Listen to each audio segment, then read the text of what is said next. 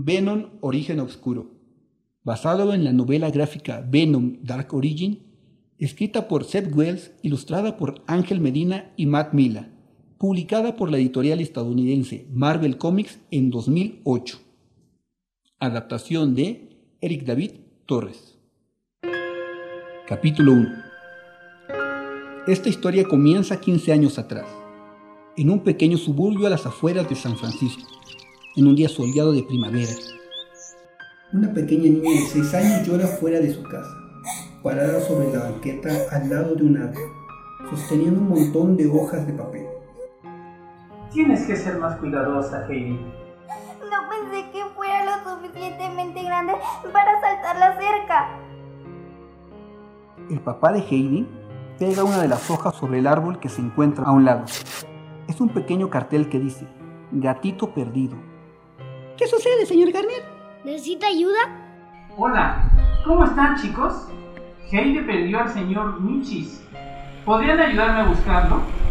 Un par de niños en bicicleta, vecinos de Heidi, se acercan para ayudar a buscar al señor Michis. Rápidamente comienzan a gritar el nombre del gatito, llamándolo mientras pedalean lentamente por la calle. Señor Michi. Señor Michi. Señor Michi. ¡Ay, señor! ¡Señor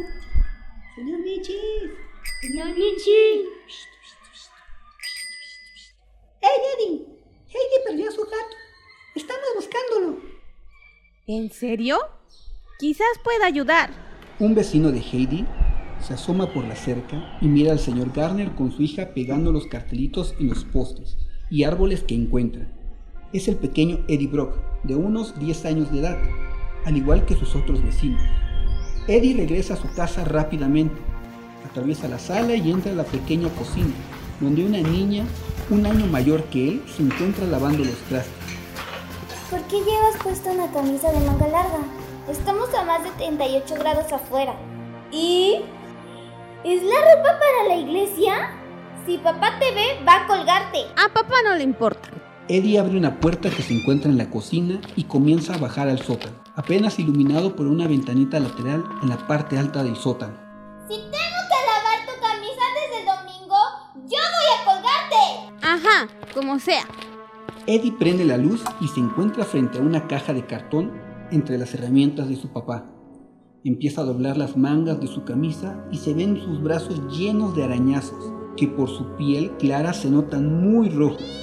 Destapa la caja y toma un gato rojizo, que no permite que lo agarre y comienza a clavar sus garras en los brazos de él. Ven aquí. Minutos después, nuevamente sobre la calle, los niños siguen buscando al señor Michi. Lo encontré. Estaba en un árbol. El pequeño Eddie aparece con el señor Michis en sus brazos, mostrándoselo a Heidi. Apenas se acerca a ella, el gatito salta a sus brazos. Heidi al instante se pone muy feliz y lo abraza cariñosamente, mientras el resto de los niños, aún sobre sus bicicletas, se aproximan sorprendidos de que Eddie encontró el gato. Señor Michi, no puedo creerlo. Muchas gracias, Eddie. Buen chico. Tu padre debe estar orgulloso de ti. Gracias, señor. El señor Garner coloca su mano sobre la cabeza de Eddie y le revuelve el cabello sonriéndole con gratitud. Los niños en bici llegan con Heidi y la felicitan, para inmediatamente después reunirse con Eddie, asombrados por haber encontrado el gatito. ¿Dónde lo encontraste, Brock? Sí, ¿cómo lo hiciste? Eso fue fácil. Eddie dibuja una enorme sonrisa en su rostro, con aires de presunción. Entrada la noche, sentados en la mesa, la familia de Eddie, su papá y su hermana se encuentran cenando. Papá, adivina qué hice hoy. Papá, él estaba corriendo en la calle con su ropa para la iglesia. Papá, Terminen sus verduras. Apenas levantando la mirada, el señor Brock se dirige a sus hijos. Los niños obedecen sin decir más. Estoy leyendo el periódico. Más tarde, sentados en la sala frente al televisor, Eddie en el piso y el señor Brock en su sillón, ven en las noticias la comparecencia de un militar en el Congreso. Puedo asegurarles a los miembros del Congreso que he venido aquí a decirle la verdad. Y la verdad es que en 20 años que he servido a mi país, jamás nunca he desobedecido una sola orden siquiera. A través de la TV, el militar hace una muy ligera mueca que Eddie nota. Él miente. ¿Qué dices? Él miente. ¿Por qué no lo dice el presentador? No creo que haya otra persona en América que quiera contar esta historia tanto como yo. Mm, creo que tienes razón, Eddie. Tal vez tú deberías ser reportero. Así podríamos escuchar la verdad de vez en cuando.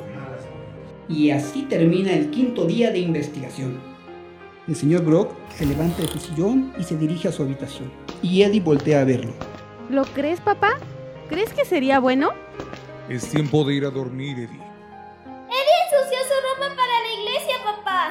¿Por qué siempre tengo que lavar su ropa? No soy su mamá. Se mira a la hermanita de Eddie en el cuarto de lavado, mientras Eddie se levanta rápidamente para alcanzar a su papá. Cállate, Mari. Tú cállate. Teníamos mamá antes de que tú llegaras. Mari, El señor Brock se detiene de golpe y voltea para dirigirse a los niños. Ya te lo he dicho. Tu madre murió por complicaciones durante el parto. No fue culpa de Eddie. No podemos culparlo por eso. Ah, ¿qué puedes decir sobre eso? Puedo decir que él miente. El papá de Eddie los deja y entra a su cuarto. Mary continúa metiendo la ropa en la lavadora y Eddie se queda inmóvil, muy triste. Al llegar el fin de semana, Eddie y su familia se encuentran en la misa dominical. Y recuerden, cuando nos sintamos perdidos, cuando sientan que algo les falta, hay que buscar las respuestas en los ojos de nuestra bendita Madre, la Santa Virgen. Terminando la misa, ya fuera de la iglesia, Eddie se detiene frente a la imagen de la Santa Virgen y la observa con atención. ¿Qué es lo que miras, mijito? Una abuelita se le acerca a Eddie por la espalda, muy curiosa al verlo. ¿Es verdad lo que él dijo? ¿Qué cosa, mijito? ¿Es verdad que ella es mi madre? Pues se podría decir que sí lo es. La Virgencita siempre vela por todos, pero ella nunca reemplazará a tu mami. ¿Sabe? Yo la maté cuando nací. Oh, pequeño, tú no mataste a tu mamá. El Señor fue el que se la llevó, la llamó a su lado. Pero Diosito también te ha dado los medios para llenar ese hueco en tu vida. Solo tienes que buscarlos. La señora abraza a Eddie y lo intenta reconfortar, a la vez que él observa a los otros niños de su cuadra cómo se juntan y platican alegremente. Lo hago. En verdad busco, pero no creo que nadie me busque a mí. Algunos años más tarde, ya en la secundaria, Eddie se encuentra en uno de los pasillos y observa a corta distancia cómo una de sus compañeras está saludando a un grupito de amigos. Y Eddie piensa, Mírame, mírame, mírame, mírame. se nota algo triste y nervioso mientras mira que se marcha su compañera. ¡Ey, Sara! Espera. ¿Estarás animando al partido de fútbol? Ah, hola Eddie. Solo platicaba con el equipo. Acabo de entrar al equipo, ¿sabías? Tengo la chamarra y todo. Ok, genial. Eddie se apresura para alcanzar a Sara. Sin embargo, ella continúa caminando sin detenerse, hasta que la alcanza Eddie y se da vuelta para verlo.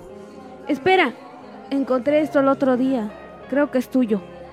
Eddie le muestra unos pompones de porrista azul celeste, el color de la escuela. Ah, sí, genial. Creí que alguien los había robado.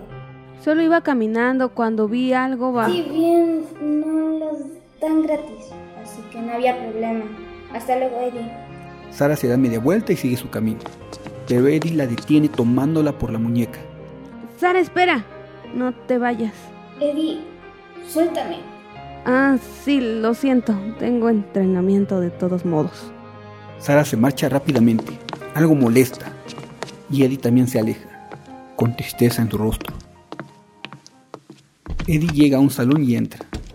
Es el vestidor del equipo de fútbol, donde todos los integrantes se están preparando para el entrenamiento. Cuando ven entrar a Eddie, varios de sus compañeros comienzan a aventarle las toallas. Al tiempo uno de sus compañeros le lanza una Oye, toalla bro. que le da justo en la cara. Un chico lo toma fuertemente por la chamarra y lo acerca hacia él, encarándolo. ¿Qué demonios haces con mi chamarra? El entrenador quería que la lavara por ti. Rápidamente Eddie comienza a quitarse la chamarra y se la da a su dueño.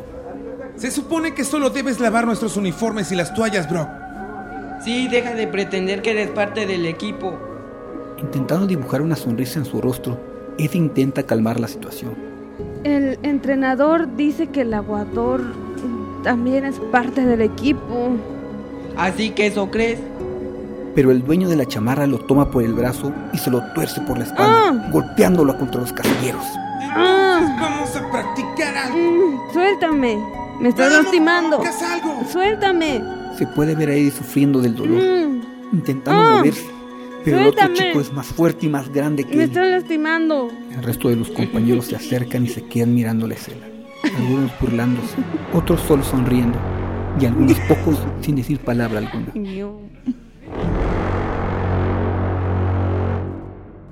Continuará. Voces de los personajes. Eddie Niño, Alondra Vargas. hermana de Eddie. Jimena Marrota. Heidi, Vida. señora en la iglesia.